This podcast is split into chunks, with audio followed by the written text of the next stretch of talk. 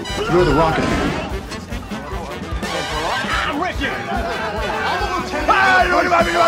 I'd like to take his, face off.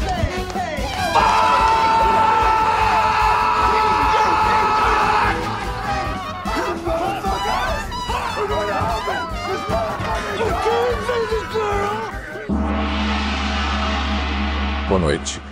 Nicholas está começando.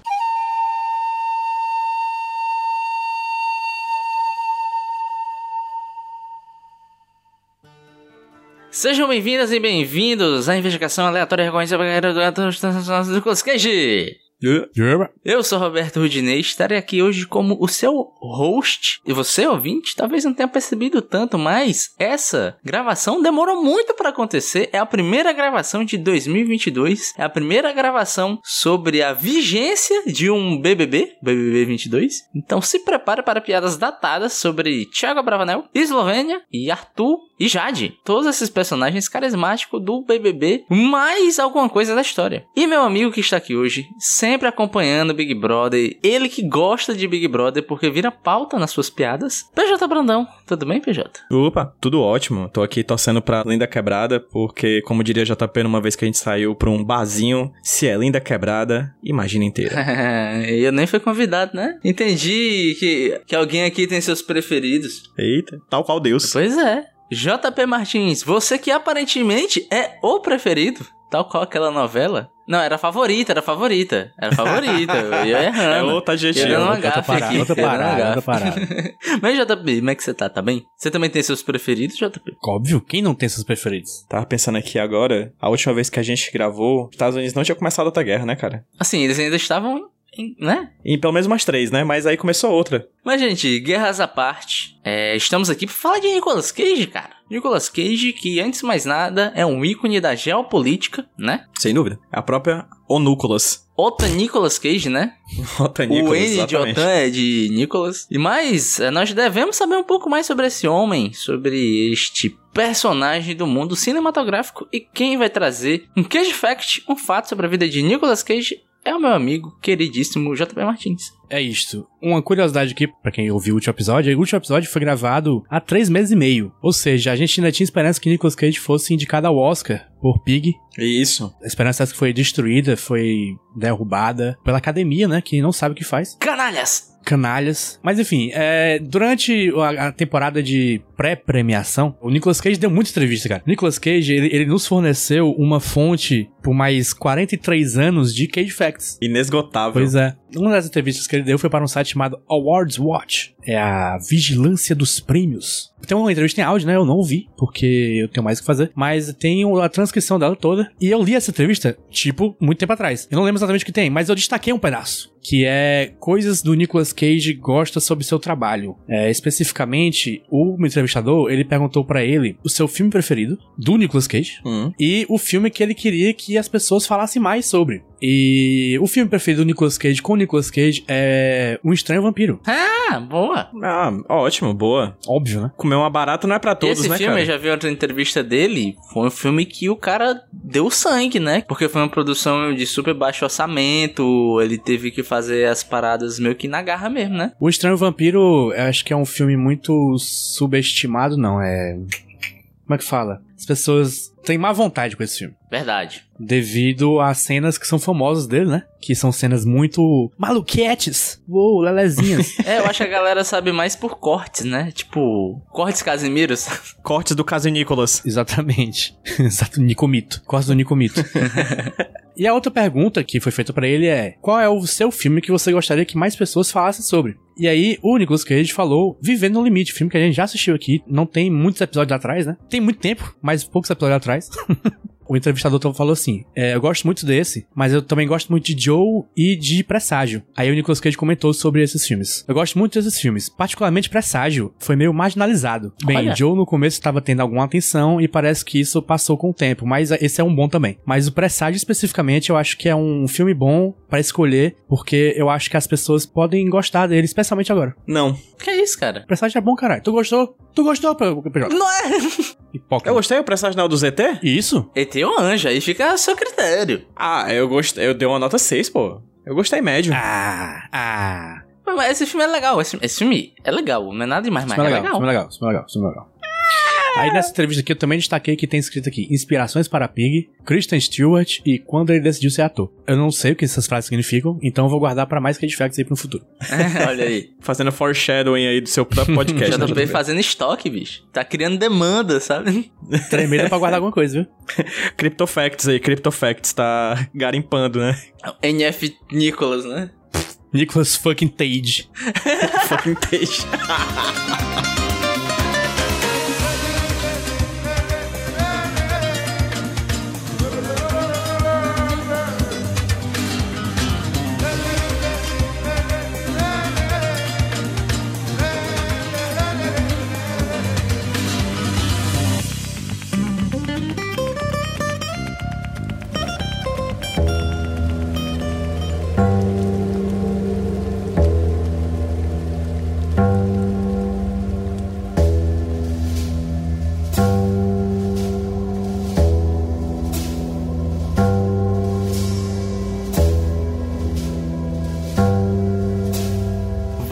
O segundo bloco aqui do Nicholas, podcast Nicholas, e nós vamos falar sobre o filme. Mas antes de falar sobre o filme, eu preciso conversar com você, ouvinte. Por quê? Esse filme vai tratar de violência, né? Vai ter cenas de violência nele e um dos temas centrais é uma violência sexual. Então, igual a gente fez lá no episódio do Tempo de Matar, eu acho por bem deixar aqui um aviso de gatilho. Se for um tema muito sensível pra você, não precisa continuar vendo o episódio, pode dropar agora. Muito obrigado pela sua audiência, mas se é algo que lhe afeta, não precisa passar por isso. Até porque, vou ser bem sincero, e eu acho que meus amigos vão concordar. Ninguém nesse podcast aqui tava muito animado pra falar sobre o filme ou pra ver esse filme. Eu tava até pensando, assim que eu terminei, eu falei, pô, esse aqui é um daqueles filmes que a gente precisa apenas superar pra prosseguir com o podcast, né? Tanto que não chamamos ninguém. Exatamente, a gente já sabia o que ia vir, então, não, vamos ser só a gente, vamos superá-lo logo, né? Mas é isso, aviso de gatilho, se o, esse tema, que é uma violência, for muito sensível pra você, não precisa assisti-lo. Então é isso, gente, vamos começar o episódio? Tá todo mundo animado? Não. Não. Ei, eu sabia que essa ia ser a reação de todo mundo aqui. Não precisa ser nenhum gênio, sabe? Mas é isso aí. Hoje nós vamos falar de uma história de vingança, ou do inglês Vengeance, a Love Story. Esse título eu acho horrível, só não é pior do que o título da história original, porque esse filme é baseado em um livro, né? Nesse filme nós acompanhamos um Nicolas Cage policial, mais uma vez, que se depara com uma grande injustiça e decide agir, fazer justiças com as próprias mãos. Uma história super original. Nunca vimos isso antes. Nossa, inovadora, transgressora. E é isso, é, essa sinopse básica, porque vamos ser sinceros, é um filme básico, é um filme comum, assim, você já viu essa história muitas e muitas vezes nos anos 80 e 90, só que esse filme é de 2017, né? Uhum. Porra, já passamos disso, né? Nós já temos vários exemplos que pegam essa mesma fórmula e meio que atualizam, dão um temperinho a mais, mas isso a gente vai falar um pouco mais pra frente. Inclusive aqui no Nicolas, né? Já apareceu vários filmes iguais a esse, né, Rudy? Pois é, mas esse, eu não sei, esse me pegou de um jeito diferente. Não sei porquê. A gente vai tentar descobrir aqui agora. Mas antes eu queria saber a opinião de meu amigo. Meu querido amigo. Eu não sei se eu sou tão querido assim, né? Que né, a gente já descobriu no começo do episódio. PJ, o que, que você achou desse filme, PJ? Você viu ele hoje, né, também? Uhum, eu vi ele hoje, né? Eu tô muito feliz, assim, porque eu vi um ótimo filme sobre investigação policial e vingança hoje, né? Batman, né? Do Matt Reeves, né? Com estrelado por Robert Pattinson, Zoe Kravitz, Paul Dano, Scarlett Johansson, né? Eu vi hoje e foi um filme bem legal, então fica a dica aí, quem quiser assistir o Batman, quando esse podcast sair lá, já tá no... Pra mim já tá lançado há um bom tempo. Mas Uma História de Vingança, pra mim, é um filme apático, inodoro, incolor, até certo ponto, e parte do filme, a partir de então, eu fiquei com um nó na garganta. Assim, é um filme, de, pra mim, de terror. E de terrores que vem depois de um terror. É um filme que me surpreendeu em alguns pontos, positivamente, olha só. Mas eu acho que é um filme que não deveria existir. Depois eu falo um pouco mais sobre isso. Mas, de toda forma, existindo, tem algumas coisinhas ali que eu... Principalmente duas, que eu gostaria de pontuar positivamente. Mas no, no grande frigir dos ovos da vida, esse filme, pra mim, eu simplesmente não precisava ter visto. E tu, Jota? Eu fico muito, muito parecido aí com o PJ. Eu não sei se ele não precisava existir, eu não sei se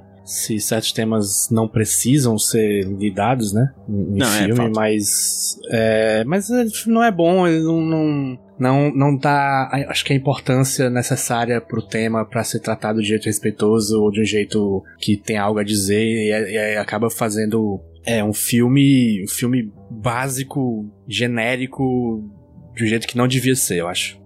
Eu queria começar assim. Eu detestei esse filme, não gostei de nada, eu achei ele bem ruim. Mas eu queria não começar jogando pedra nele logo de cara, eu queria começar falando de coisas boas que o filme tem. E eu acho, cara, que esse é um filme tecnicamente, pelo menos na montagem, bem redondinho. Sabe, o filme que segue a cartilha de como compor uma cena, de como fazer uma fotografia funcional, eu acho que ele é isso. Por exemplo, logo no comecinho você tem a abertura o Nicolas Cage com um parceiro, né, indo fazer uma missão. É a primeira vez que você vê o personagem de Nicolas Cage ele tentando capturar um Serial killer. Pois é. E essa cena, ela é bem feitinha, ele tem até um quê de efeito prático, né? Que tem uma hora que o cara que eles estão perseguindo joga um carro pra cima deles e o Nicolas Cage é arremessado, é, é bem enquadrado essa cena, você vê o movimento dela, você vê um carro batendo num carro de verdade, não, não sendo CG, sabe? E você vê o ator ali pertinho desse acontecimento, então dá um certo impacto, dá um valor de produção pro filme. Nesse ponto eu acho ele redondinho. Tudo bem que nessa cena o serial killer, sabe, usa jutsu do Naruto, tá ligado? Porque ele some do nada e aparece do nada também, entende? Quem nunca? É, e tu, PJ, tu que é o cara que gosta das fotografinhas, não à toa tem uma página no Facebook dedicada à fotografinha. O que é que tu achou? Verdade, Instagram. Pelo menos essa. É, pois é, Instagram, perdão. Pelo menos essa parte mais técnica do filme, que é o que eu achei ok do filme. Que foi que tu achou? É, essa parte inicial foi todo o orçamento do filme, né? Eles gastaram todo o orçamento do filme numa van, né? E num carro pra bater os dois. Foi basicamente isso, todo o orçamento do filme. O resto foi pro Nicolas Cage e esqueceram de fazer outras coisas do tipo mais pra frente. Mas tecnicamente eu também acho o filme bonito, assim, assim, em alguns momentos, em alguns arrobos, né? Mas assim, na grande parte do filme ele é só o funcional, como você fala, assim, com aquela câmera meio que parece que filme feito pela Record, né? Mas tem um ou dois enquadramentos que eu acho bonitos, assim. Por exemplo, do Nicolas Cage no tribunal, né? Decidindo fazer a tal da vingança, né? Que ele decide fazer. Mas acho que é bem isso, assim, é bem pouca coisa. Meus elogios nem eram tão técnicos, sabe, Rude? Porque teve uma coisa positiva que me roubou um pouco a cena, assim, um olhar, que depois eu falo mais sobre isso, talvez. Mas é a atuação, é coisa de atuação. Não sei se você a libera pra Não, falar agora, meu falar. querido. Eu- Até porque eu vou discordar. Pronto, eu gosto muito, muito de verdade, assim, da adolescente do filme, certo? Da menina que faz Ah, tá. a filha, né? No caso, eu acho que ela é, de longe, a melhor atriz do filme, sabe? E até gosto da mãe, né? Que é a personagem que sofreu o ataque, né? A violência. Até gosto dela, assim, a tensão dela, o medo dela, etc. Mas a filha, cara, a filha ela sustenta o filme nas costas, assim, porque ela é o ponto de inflexão de uma pressão que ela não tem a maturidade pra lidar. Ela viu a mãe sendo violentada e ela lida com essa mãe que tá traumatizada, com o policial que procura vingança, com a avó que tá muito triste. Então, assim, ela é o ponto central da relação de todos os personagens no filme. E a atriz que se chama Talita Eliana Bateman, como Betty, né, que é o nome da personagem, ela pra mim destrói, assim. Ela realmente é o ponto alto do filme, mas muito alto mesmo, porque todo o resto tá muito abaixo da média pra mim. Eu não acho lá grandes coisas. Eu acho que ela é a que tem mais material pra trabalhar. Porque o Nicolas Cage é um personagem bem desinteressante. Totalmente apático. Totalmente apático e não é algo. Tudo bem que a gente tem personagens nesse tipo de filme que são meio apáticos, né? Sei lá, você pegar. É foda o comparativo, mas o Drive, né? Uhum. O Adam. Adam Driver. O Ryan Gosling, né? é outro driver. O Ryan Gosling lá, ele faz um personagem que é meio blasé, né? Só que ele consegue dar camadas e te fazer ficar curioso por esse personagem, pelo passado dele, o que ele tá pensando, o que ele vai fazer. E o personagem do Nicolas Cage, não, simplesmente não. Meio que você sabe o que ele é depois de dois segundos de cena, e ele é um cara muito desinteressante. Ela, a personagem que tu, que tu destacou, eu até gosto nos momentos onde ela tem que mostrar uma emoção mais forte, né? Mas no momento onde ela tem que apenas ser a filha da mãe dela, sabe? Na- no momento só de interação elas duas, principalmente antes do acontecimento, eu acho ruim. Eu acho que não existe química entre elas duas, né? Você não consegue comprar a relação delas duas como sendo uma relação crível, pelo menos pra mim. Por isso que eu não acho que é, sabe, meu Deus, essas, essas coisas todas. Eu tendo a discordar, mas tudo bem. Assim, sobre o, Ni- o Nicholas, eu queria só pontuar uma cena pros ouvintes pra eles terem noção do que eu tô falando, assim, do que a gente tá falando, da apatia do Nicholas nesse filme. A primeira cena é o Nicholas correndo atrás de um serial killer, né? Ele tem um parceiro que acaba de mostrar pra ele um anel de noivado caríssimo, né? Porque o parceiro vai casar. E aí, é, esse parceiro é assassinado pelo serial killer. E, gente, eu juro por Deus que eu acho que eu já tive ocasiões na minha vida em que eu fui cortar com unha X, a unha do meu pé, e eu fiquei mais emocionado do que o Nicolas Cage com o parceiro dele morrendo, assim. Ele simplesmente não esboça nenhum tipo de reação, simplesmente não reage. Assim, o pássaro dele morrendo, ele coloca o, o, o anel, né, de noivado no bolso e simplesmente mais nada. Zero. Nenhum trauma, nada. Simplesmente nada. Assim, é um grande bloco de gelo, assim, até o final do filme, basicamente. JP, tu tem alguma coisa a destacar nesse sentido? O PJ, infelizmente, roubou o meu destaque, que era a Thalita Bateman, que é literalmente a única coisa que eu achei boa no filme. Quer dizer, isso e a primeira cena também. Que eu fiquei surpreso agora pesquisando que ela, ela na época do filme tinha tipo 15 anos, a, a, a personagem tinha 10, sei lá. Então ela foi melhor atriz ainda, então foi melhor atriz ainda, né? Porque Verdade. ela fingiu que era uma criança. E funcionou. Funcionou. E eu, eu, eu discordo do, do, do Rude do que ele fala que, que ela não, tá, não é tão boa assim nas partes que ela não. que ela só precisa ser a filha. Que eu acho que ela, ela, ela é tipo. Não sei se é porque é um tipo de atuação que eu gosto, que ela é muito natural. Que ela não- nada parece forçado nela, assim. Ela, ela- ela só tá ali vivendo, sabe? Eu achei isso muito legal. Mas talvez, talvez, talvez estou do resto, que não é natural. Aham. O bom é que eu achei o contrário. O meu problema é justamente que pra mim ficou muito fake. Tipo, a ceninha dela brigando com a mãe, dela tentando dizer, mãe, eu já sou uma menina crescida. Eu não sei se também é parte do texto que eu achei meio fraco, né? Do que elas duas estão conversando ali. Mas enfim, nesse bloquinho que, que é curto, né? Só delas duas interagindo ali, eu particularmente não curti. Não, mas realmente ela, ela brilha depois mesmo, assim. Ah, pois é, é isso aí a gente depois. concorda, né? Quando ela precisa explodir, né? Tipo, ter uma atuação com emoção mais forte, mais latente, eu acho que ela consegue entregar. Quando a mãe dela tá, tá na cama e ela precisa meio que, que lidar com todo. sei lá, tudo que vem depois, né? Do, do crime. Tipo, tá ali muito bem, muito, muito bem.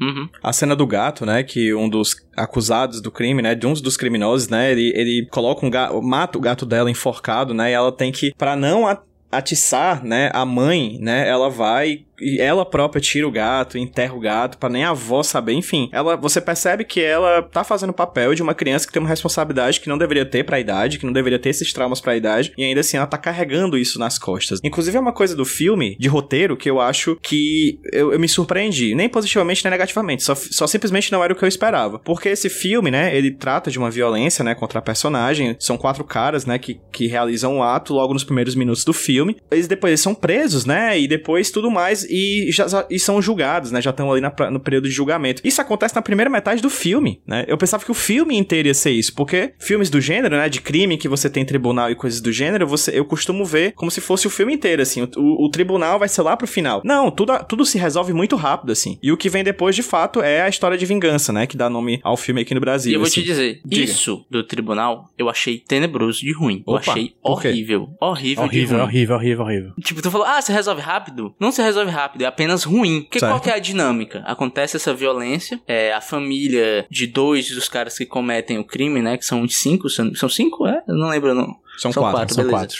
Mas dois procuram um super advogado pra tentar salvar os caras. E em tese, eu até acho o personagem do advogado interessante se ele não fosse tão caricato como o Evil advogado, sabe? O porquê que eu acho ruim essa cena do tribunal? Porque a mensagem desse filme, uma das mensagens que ele quer passar, é que a injustiça, né? A justiça tenta te- tem um olhar muito conservador pra cima da justiça. Eu não sei se eu tô viajando, Uhum. mas depois eu quero falar um pouco mais sobre isso, que é uma parada que eu peguei viagem. É aquele lance de você desacreditar nas instituições, vamos colocar assim. Por isso que um homem tem que vir e prevalecer a verdadeira justiça, porque a justiça dos homens em seus tribunais é falha. Beleza, esse discurso, sim, beleza se você mostrar isso pra mim. Qual que é o problema que eu acho do tribunal? Porque a dinâmica do filme é, eu contratei esse mega advogado, esse mega advogado vai manipular o júri e vai fazer todo mundo ficar do lado dos criminosos. Essa é a intenção. Só que o que ele te mostra não funciona pra esse fim. Você não consegue comprar o argumento do advogado porque ele simplesmente é muito ruim, cara. Ele tenta fazer um julgamento moral em cima da personagem feminina, o que seria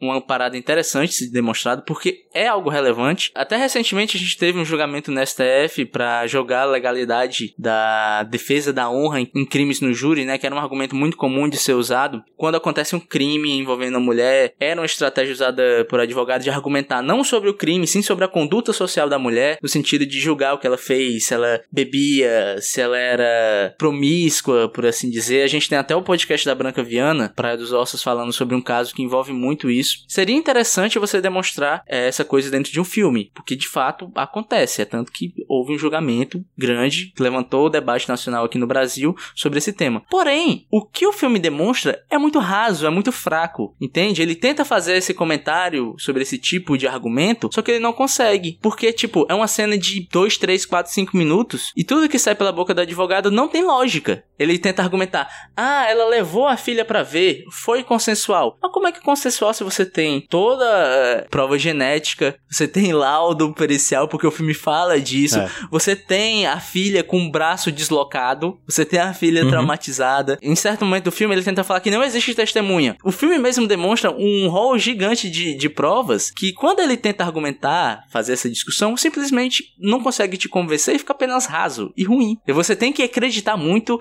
de que aquele júri todo foi comprado e saiu batendo palma por um argumento ruim daquele, sem lógica. É, para mim, esse ponto deveria ser talvez um pouco mais esticado, talvez explicar um pouco mais o qual é a discussão que o filme estava tentando fazer, para ser minimamente relevante, não só para a discussão quanto pro filme, entende? Sim, é o caso que eu lembrei, Rudy, imediatamente quando você começou a falar, na verdade quando eu vi o filme, foi aquele caso da Mariana Ferrer, né? Que também foi um caso similar assim, né? Que ela foi abusada numa festa e toda a linha de argumentação da defesa do cara, né, do, do criminoso foi, do acusado, foi em de, de atacar a honra dela, né, inclusive, inclusive utilizando fotografias é, manipuladas, né, para mostrar que ela ocasionalmente exibiu o corpo nas redes sociais e coisas do tipo, assim, como se o problema fosse ela, né, não o cara, assim, e, é, e tem vídeos, né, que rolaram na internet da, de gravações dessa defesa, que foi horroroso, assim, é o terror depois do terror, assim, o caso desse acontece, é traumatizante, e parece que vão se combando, né, vão se juntando, somando outros casos de trauma, porque é uma violência que não para no ato, assim, ela vai se juntando a uma violência jurídica, a uma violência é, advocacional, a, a, várias outras violências que vão sendo somadas a essa violência inicial, assim, que é que o filme faz de maneira ruim, como você muito bem pontuou. Ele traz, né, na temática, mas ele realmente faz de uma maneira que você tem que suspender um pouquinho a descrença para acreditar que o advogado ele é simplesmente tem um superpoder mágico de que muda a visão de todo mundo, né, simplesmente com duas linhas de diálogo, assim, que nem é um diálogo também escrito no final das contas, como você falou. Uhum. O Rude falou que, que não essa cena é ruim porque o, os argumentos são ruins, né? Eu, eu sim, eu vi o filme tem um pouco mais tempo de vocês, mais, mais dias, eu não lembro perfeitamente dessa cena. Mas o que me marcou dessa cena não foi argumento ruim, pode ter sido, eu sinceramente não lembro, mas sim porque todo mundo naquela sala é um personagem desanimado. Sim o advogado é aquele advogado que ele tá argumentando assim, uhum. claramente argumentando pro mal, mas ele, ele sabe que todo mundo tá do lado dele. O juiz é uma pessoa mais filha da puta que eu já vi na minha vida. Ele, ele interrompe o testemunho da mulher, ele, ele, ele, interrompe ela e diz que ela não tá, tá desequilibrada, assim, porque ela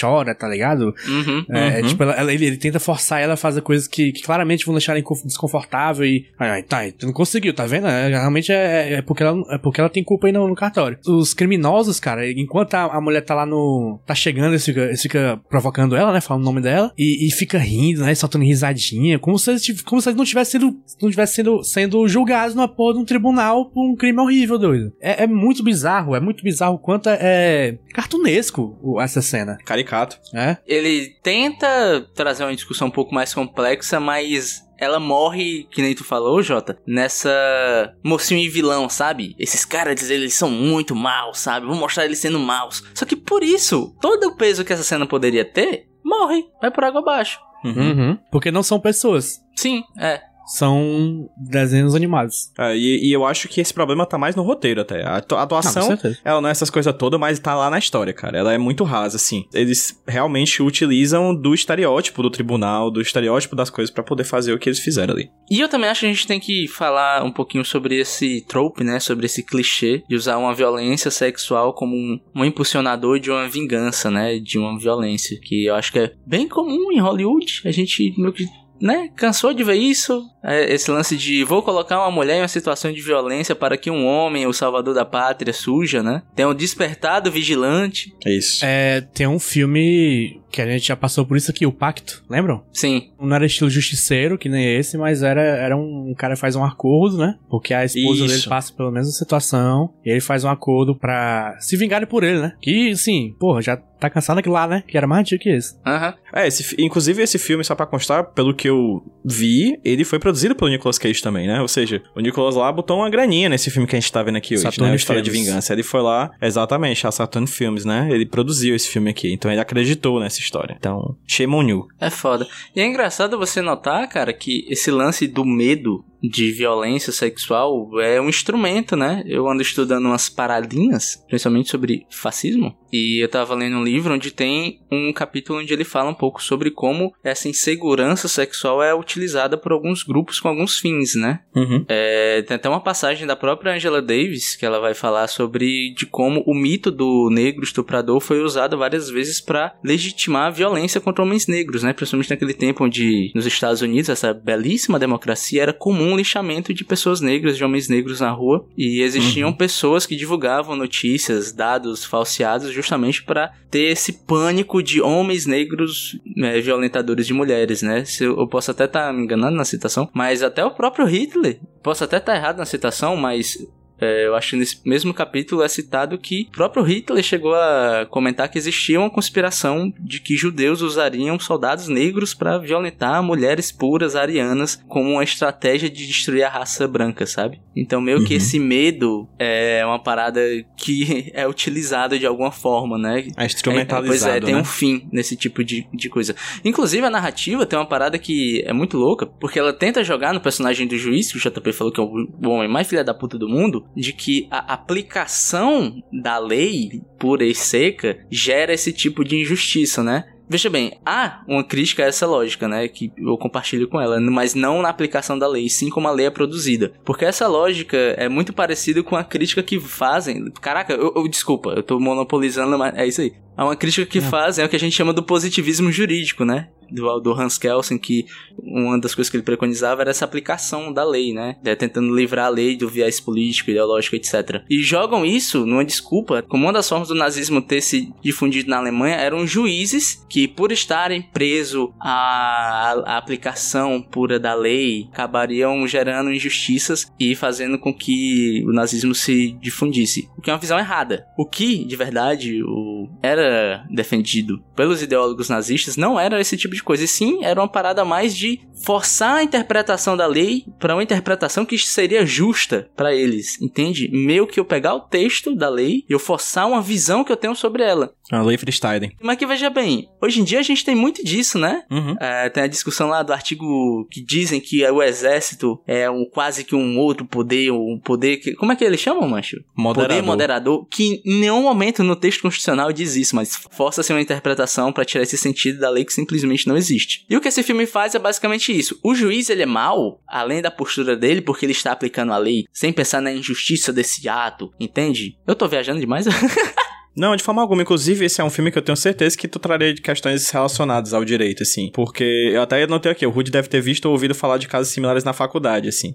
Foi exatamente o que eu escrevi, né? Porque é daqueles filmes que me faz pensar, porra, eu nunca poderia ser advogado, assim. Porque todos os advogados do filme são escrotos, assim. Ou, ou são fracos ou são escrotos, assim. É bem, bem isso. E o que eu fico puto, bicho, é porque ele tenta. Se fosse só isso, o advogado evil, não, tudo bem. Mas ele tenta dar uma tridimensionalidade ao personagem, né? Quando ele chega pro personagem do Nicolas Cage e fala: A minha profissão está regulada pela lei, mas a de vigilante está? Só que ele coloca esse discurso na boca do advogado pra legitimar a ação do Nicolas Cage, na verdade, né? É, um dia pode ser que eu esteja te, te, te advogando. E o Nicolas Cage responde: É, eu, é, eu espero que você nunca precise do meu trabalho, né? JP, tem mais alguma coisa a falar aí? Eu quero sair do assunto, assunto direito. Saia, eu viajei aqui, perdão. Não, você está corretivo, você é o expert aqui da mesa. Você foi chamado só pra isso.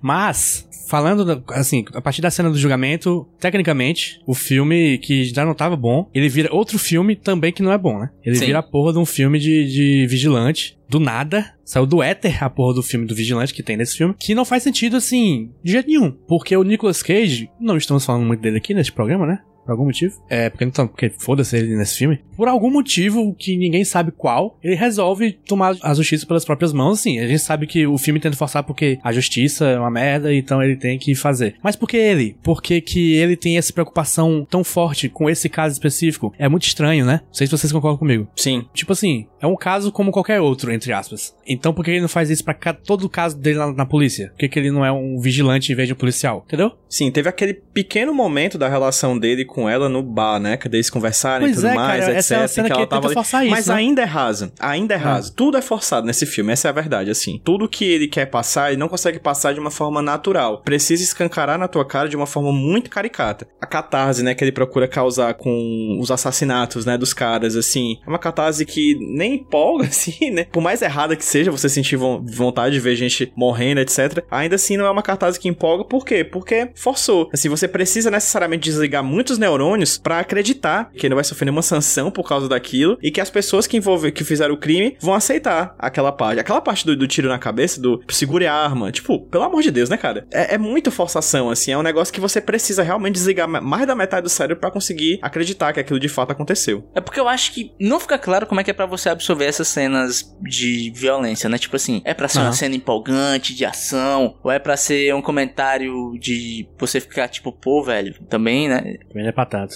É, pois, ou é pra ser algo meio mostrando uma violência crua pra te chocar e te deixar meio abalado com essa violência. Então você não sabe se é uma parada mais escapista ou se é um comentário sobre a violência que o Nicolas Cage faz, né? Então o discurso do filme é muito ambíguo nesse sentido É. pra mim. E meio que você fica sem saber o que o filme quer te dizer, né? O que é pior do que não dizer nada. Eu achei um filme muito sem foco, assim. Ele procura falar do julgamento, foca nos advogados, da mãe, na filha, nos criminosos. Aí ele fica passeando por esses núcleos de uma forma desequilibrada, porque se passear pelos núcleos, beleza, é razoável, pode ser que a gente veja em filmes. Ele é meio desequilibrado, assim, né? Deixa tudo meio sem ritmo, né? Sem encaixe direito. Que aí, realmente, pra mim, ele é um filme apático, assim. Porque você vê o filme, passa e você nem lembra de nada do que aconteceu, assim, que é tão Até triste. assim, você não sabe se é um drama, se é pra ser ação, né? É, Acho que o que fica constante nesse filme é só um, uma tristeza generalizada. Sim, é. É um filme deprimente. sim, sim. Acho que dá pra perceber que a gente passou pra gente, né, bicho? Putz. Essa Putz. animação. vamos fechar, vamos dar nota? Vamos falar, vou falar do Nicolas Cage. Ah, vai, Pronto. Cage Moment. Pronto, falamos, Nicolas É Cage. isso aí. É, não tem cage moment, assim. O Nicolas Cage tá muito apático, muito apático, assim. Demais, demais, demais, demais. Cara, eu literalmente não sei se tem alguma coisa pra destacar. Eu não consegui, Não, de não tem. verdade. A apatia. Aquela cena inicial dele segurando a cabeça do colega morrendo é um negócio incrível, assim. Que eu olho assim e eu disse, cara, nada, nem um sentimento, zero. Real, assim, tipo, parece que ele tá segurando uma caixa de sapato, assim. Acho que estaria mais animado se estivesse segurando uma caixa de sapato, inclusive. Esse é dos filmes que, que dão uma fama, uma fama pro Nicolas Cage. É um daqueles. Sem dúvida, como os filmes que ele faz pra pagar a conta, né? Mas o pior é que esse aqui eu acho que deu Sim, foi quem pagou a prejuízo. conta foi ele, que ele é produtor. pois é, esse nem pagou a conta, deu foi prejuízo, tá ligado? Total, porque ele foi produtor, né? É. Verdade. A não ser que ele esteja lavando dinheiro aí, tá ligado? Sonegando os impostos. Se for pra isso, pô, Nicolas, parabéns, viu? Pega uns roteirinhos melhor, man. Faça uma continuação até, né? Pois é. Então vamos- fechar, vamos dar nota? Bora. Bora. JP Martins, começa por ti aí. As suas duas notas do filme como filme e como filme de Nicolas Cage. É, Tadeu, eu acho que hoje pro, pro filme eu dou 4,5, porque foda-se. E pro Nicolas Cage eu dou 3,5 também, porque ele tá, ele tá eu achei ele pior que o filme. Até. Inclusive. 4,5 no outro é um ponto só pra Thalita Bateman. Sim, muito bom, concordo. PJ. Filme nota 3, simplesmente pela atriz Thalita Bateman. Realmente ela é muito boa. E o Nicolas Cage nota 1, cara. Assim, só pra dizer que, que dei uma nota, assim. Porque senão, posso até tirar. Vai logo, Ruth, porque senão eu tiro nota, vai. Vamos lá. Pro filme eu vou dar uma nota 2, né? Eu também concordo com os meninos que a Thalita Bateman é a melhor atriz do filme, apesar de eu não ter gostado tanto do personagem dela, mas pelo comparativo, né? E assim, eu acho que tem uma cena, bicho, que eu esqueci de comentar, que é o exemplo perfeito do que o JP falou sobre os personagens de desenho animado, né? É o final do filme onde o advogado dá aquele discurso pro Nicolas Cage, aí ele vai embora, aí ele sobe numa moto de motoclube, tá ligado? Nossa, pode crer. De óculos escuros, Nossa, cara, que bizarro. do nada, tá Falou com a Harley Davidson. Do nada. Nunca mostrou isso. Cara, e o pior é que esse cara, ele é bom ator, velho. Vocês lembram dele em Watchmen? Não. Que ele é faz o Watchmen? xerife? Ah, tô ligado. Ah, do, do- Tô da ligado. série. Isso. Pode crer. Eu lembro dele no Knives Out. Sim, pô, pronto. Esse cara Muito é bom. bom. E é muito triste você ver o cara sendo desperdiçado assim, tá ligado? Assim como também é triste ver o Nicolas Cage sendo desperdiçado assim, porque minha nota pra ele é um também. Porque eu tenho uma máxima, né, cara, aqui que eu acho que minha nota sempre vai ser baixa quando isso acontecer, que é quando você pega o Nicolas Cage e deixa ele insosso, insípido e inodoro, você fez o pior trabalho possível. E é isso. Correto. JP, temos match. Temos. Média do filme, 3.1. Justo. Média do Nicolas Cage, 1.8. Justo também. Tudo justo, né? Aqui a gente traz justiça. Justiça com nossas próprias mãos. É. Porque o sistema, não dá pra confiar no sistema. O sistema é Às foda. vezes, um, O sistema é às foda. vezes um homem é um conjunto de homens. Ou uma mulher é um conjunto de mulheres. Ou uma mistura, um grupo misto, unissex. E ele pode fazer a justiça por si só. Caralho. Foucault. Foucault. Aí bota a foto do... Gilles Aí Deleuze. bota a foto do The Rock, né? De Foucault. É, sim.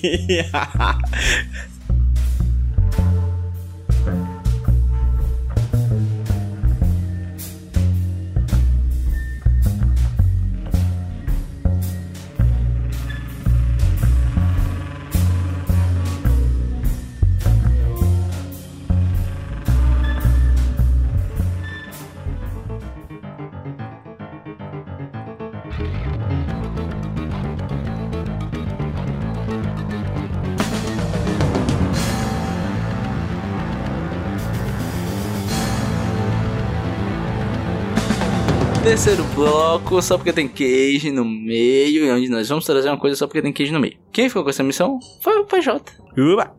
Hoje eu vou trazer um. Porque tem queijo no meio que tem a ver com o tema que eu falei lá no começo do programa, não sei se vocês lembram. Foi sobre guerra, né? O site CNN Brasil, CNN, fez uma lista chamada cinco conteúdos nos streams pra enten- entender o conflito na Ucrânia, que tá rolando agora. E aí é uma lista provavelmente repleta, cheia, né, de anticomunismo, então, por favor, levem isso em consideração. Mas você tem alguns filmes aqui que ajudam a entender esse conflito segundo a CNN, né? Tem um chamado A Sombra de Stalin, na Netflix, Chernobyl, a Oh, série peraí, peraí. da HBO. esse primeiro filme, apesar do anticomunismo, é engraçado. Pois pronto. É, tem um documentário da Netflix chamado Winter on Fire. E tem duas coisas da internet bem legais, assim, que é o podcast Petit Jornal, né? Que é bem, bem bacana, a cobertura que o pessoal tá fazendo é muito boa. E uma dica bônus, que é o corte do Casimiro com o professor Tanguy Bagdadi. Não sei se vocês viram isso aí. É uma boa dica também pra vocês entenderem o que, que tá acontecendo. Só que tem um filme que eu não falei, se você for notar aí, que é Conner. Senhor das Ah, Armas. Ah, Senhor das Armas, o filme com o Nicolas Cage, que tá na Amazon Prime Video. É uma das indicações dessa postagem aqui pra você entender melhor o que que diabos está acontecendo no mundo. Esse filme que é estrelado por Nicolas Cage no papel de Yuri Orlov, que a gente ainda não gravou aqui. E que até Pig era o meu filme favorito do Nicolas Cage. Espero gravar em breve pra dar mais informações pra vocês. porra. Aqui é política, porra. Informou e entreteu, bicho. Caraca. Infotenimento. Tal qual Casimiro, porra. Cara, é- pois é. Esquece, é vapo, meu irmão. Casimirou o podcast, o PJ. E é mesmo, porque o PJ vive tentando forçar react. Sim, E exato. geralmente eu É, ignoro é, na ca- edição. Exatamente. Casimiro, inclusive, se você tá ouvindo a gente, ó, dê uma piscadinha. Vem aqui gravar com a gente.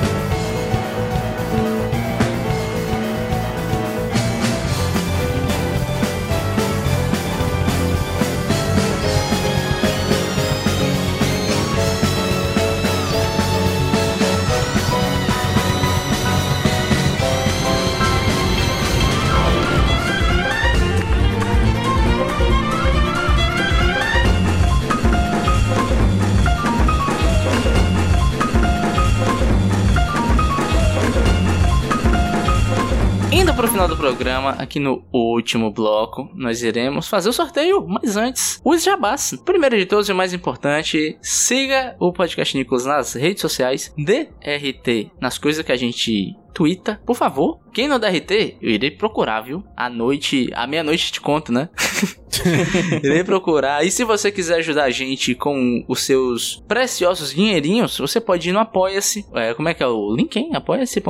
apoia.se barra podcast Nicolas. se for mais fácil pra você, se você quiser uma, aj- ajudar a gente assim esporadicamente, tá sem fazer nada, quer mandar um centavinho, manda pix. É só pedir pra gente que a gente desenrola um pix. Se você quiser escrever uma mensagem, pronto, decidi isso agora. Se você quiser dar dinheiro pra gente, escrever uma mensagenzinha, a gente lê aqui pra você. O importante é dar dinheiro pra gente. Se não puder dar dinheiro, tá tudo bem. Eu sei que tá foda pra todo mundo. E então ajude dando RT, ajude espalhando a palavra. E se você quiser me achar por aí, nas redes sociais, falando de Fortaleza Esporte Clube, que é basicamente isso que eu faço no meu Twitter hoje em dia, é ir lá, na arroba Rudilônia. Forte abraço. Ah, peraí, peraí, peraí. Eu esqueci de avisar que o podcast Nicolas faz parte da RIPA, então tem vários podcasts aí. Então tem vários podcasts aí. Tem o Iradex que tá saindo, tem Pitacos, inclusive saiu Pitacos sobre o Batman, né, PJ? Exatamente. O Pitaco saiu quando você tá ouvindo, mas no momento ele vai ser gravado ainda. Tá vendo como a linha temporal é louca? Enfim, segue a gente aí, consome as coisas que a gente faz. E se você quiser consumir as coisas que o PJ faz, você faz o que, PJ? Cara, HQ sem roteiro em todas as redes sociais, inclusive na Coqueluche do momento, Tico né, Tico. Good? Na... No Tucutuco, no Tico No Tico, no Taco Teco, no, taco... no Tchaco Tchaco, na Tchatchenha. Vai lá no TikTok, que eu tô também lá com HQ sem roteiro, arroba HQ sem roteiro, fazendo lá videozinhos de ensaios sobre quadrinhos, cultura pop e coisas do tipo, sempre trazendo aquele jeitinho acadêmico mais soft light pra vocês. PJ tá TikTok 100%, bicho, tá empolgado. Pô, tô tão feliz, pô. O vídeo meu viralizou aí, cara, falando sobre a Akira, pô. Foi massa demais. Akira da, do Band Kids? Exatamente. E, e vai ter, ah, acho que há tempo, né? Quando vocês ouvirem esse podcast, já vai ter um videozinho lá também falando sobre Nicolas Cage e quadrinhos. Então, Ó, ó. corre lá pro H, arroba HQ esse roteiro no Eu TikTok. tentei virar TikToker também, porque o PJ me inspirou, vem empolgação de PJ, pô, deve ser legal. Mas aí, dá muito trabalho, eu não tenho paciência pra ficar editando as coisas no celular. Foda-se, tá ligado? Eu nasci pra fazer podcast mesmo. não à toa isso é meu ganha-pão hoje em dia. JP Martins, e você? É, Jobo Paulo nas redes sociais. Não estou no, no Chaka Chaka, mas estou nas outras aí. E eu queria destacar uma coisa que durante esse nosso intervalo de gravações surgiu um negócio, que é se você escuta podcast no Spotify, agora você pode o quê? Apertar o botãozinho de, de seguir pra ele te dar um, um aviso, né? Hum, quando sai, que isso era coisa que faltava no Spotify, principalmente. E também lá tem agora um sistema de avaliação Uh! de estrelas. Aí você faz o quê? Você dá cinco estrelas. Se você quiser dar menos, não dê. Só dê cinco. é, pois é, caraca, chamando, como é, como é que é? Chamando todos os cornos, chamando todos os cornos, né? Chamando todos os conos. Atenção, todos os Todo cornos. mundo que escuta esse podcast, por favor, avalie a gente, velho. Custa nada, só dá uma avaliação. Tô pedindo assim, ó. Tô, tô no seu ouvido, cara. Por favor, cara. Enfim, sorteio. Quem vai sortear? Quem- é, posso eu? Deixa eu sortear, gente. Hum, Vamos tirar 0 e 1, 0 e 1, 0 e 1. Vai- Não, é, eu queria também. Eu Zero, queria. zero e um. Peraí, vamos mandar aqui no, no chat aqui um 01, viu? Zerinho. Um. Peraí Porra. que. Tá, ok, vamos de novo, vamos de novo, vamos de novo, vamos de novo, vamos de novo. Zerinho. Um. Oi, safado! Filho da Vai. Eu vou sortear, eu vou sortear, eu vou sortear, porra. Estou sorteando. Pô, o 0 e 1, PJ, foi mais interessante que as provas bate-volta aí do BBB. Muito mais, tem nem comparação. Gente, Ah. é, o próximo, próximo episódio, primeiramente, será o episódio de número 100.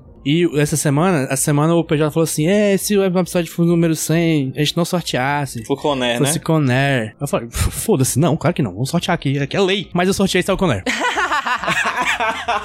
tu tá frescando, né? não, saiu o Conair. Número 29, Caralho. Conair, A Rota da Fuga, 97, papel Cameron Poe, dirigido por Simon West. Vamos, time! Eu acho, puta que pariu, não acredito não. É isso aí, amigo. Chegamos aí na Golden Age, né? Ainda tem muita coisa pra falar ainda, coisa boa do Nicolas Cage. Muita coisa boa e Estou Coné, né? empolgado. Porra, vamos. Enfia os refrescos, né? Pois é, pô, a gente, a gente começou, eu já ia falar, pô, a gente começou o ano com esse filme, velho, porra. É, exatamente, exatamente. Vamos lá, botar o coelho de volta na caixa e até a Todo mundo gente. gravando de regata, por favor. em slow motion. E é isso, gente. Tchau, tchau, até a próxima. Show. Tchau.